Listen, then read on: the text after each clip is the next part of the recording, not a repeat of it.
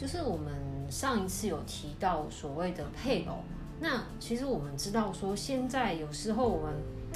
卡扎郎拢讲什么得一公吼搞人做保啊那样呢，就是保人这件事情在房贷的角色到底是什么？哦，保人的话，我们其实基本上在过去的房贷哦，到就是比如说像是配偶的部分，都一一样会纳纳入，就是比如说我今天呃先生做这个房贷，那我太太就会变成是呃理所当然的哦这个保证人哦。对，那现在的话呢，主要呢，我们的保人是要看你的权状哦。今天这个权状的提供者哦是谁哦，那他就会变成我们所说的这个保证人哦。对，那有时候是可能是你的配偶，有可能是你的家人，或是你的兄弟姐妹哦。那在做我们做房贷的送呃送送件的时候哦，这个保人的话一样呢，我们会把这个人呢也纳入，所以这个人也一定要把他的资料呢，就是纳到银行里头，我们一样要去做一个评估哦。所以今天呃这个人是否为保人，其实是我们要去看在权状上面有没有这个人的名字哦。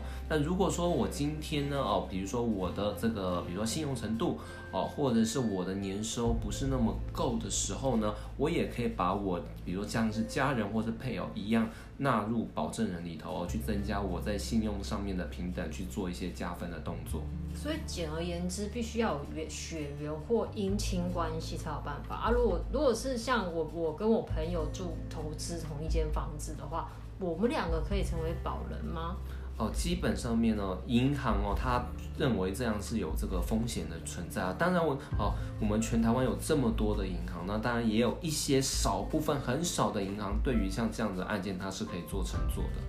嗯，所以就是说，还是会希望有血缘关系或是姻亲关系的状况之下，对，在没错。嗯哼比如说像是配偶哦，或是你今天是爸爸妈妈，或是兄弟姐妹哦，跟你有关系，我们叫做二等亲哦。像这样子的呃姻亲关系的人呢，哦，在房贷这边纳入保证人，对于银行来说，它才是是一个比较有保障的一个概念。嗯，因为其实的确这样听起来，什么同事啊、朋友啊，感觉上好像同事离职，好像这这个也蛮奇怪对，就是如果今天银行最害怕的一件事情，就是我今天跟你贷了款之后，哦，就没有没有还钱，哦，没有还钱，那其实那房子就变成是变成是法拍嘛。那其实银行它虽然口头会这样说，但是他也不想要去变成这样，事实变成这样，因为他们也会觉得还蛮难处理的。所以那其实我们知道说，现在很多因为现在年轻人他可能手头上没有那么多资金，然后可能爸爸妈妈有房，爸爸妈妈就会提供担保品出来，那这个时候其实爸爸妈爸爸妈妈就是会成为保人这个角色嘛，就担保部的提供品。嗯没错，好，那我们了解，就是说大家要注意一下，就是不是什么人都可以当保人的啦，有些条件是限制。因为房贷跟所谓的信贷是比较不一样的哦。嗯信贷的话，你可以说是哦，请你的朋友哦当保证人哦，但是房贷要特别注意一下哦，因为房贷它是比较特殊的一个贷款哦，所以一定要在呃在我们的送件的时候一定要做好评估。嗯，这是要看每个送件银行的规定啦。是没错，好，那我们下次再讨论看看，就是我们刚刚提到的那个担保品，就是要怎么样做贷款的部分。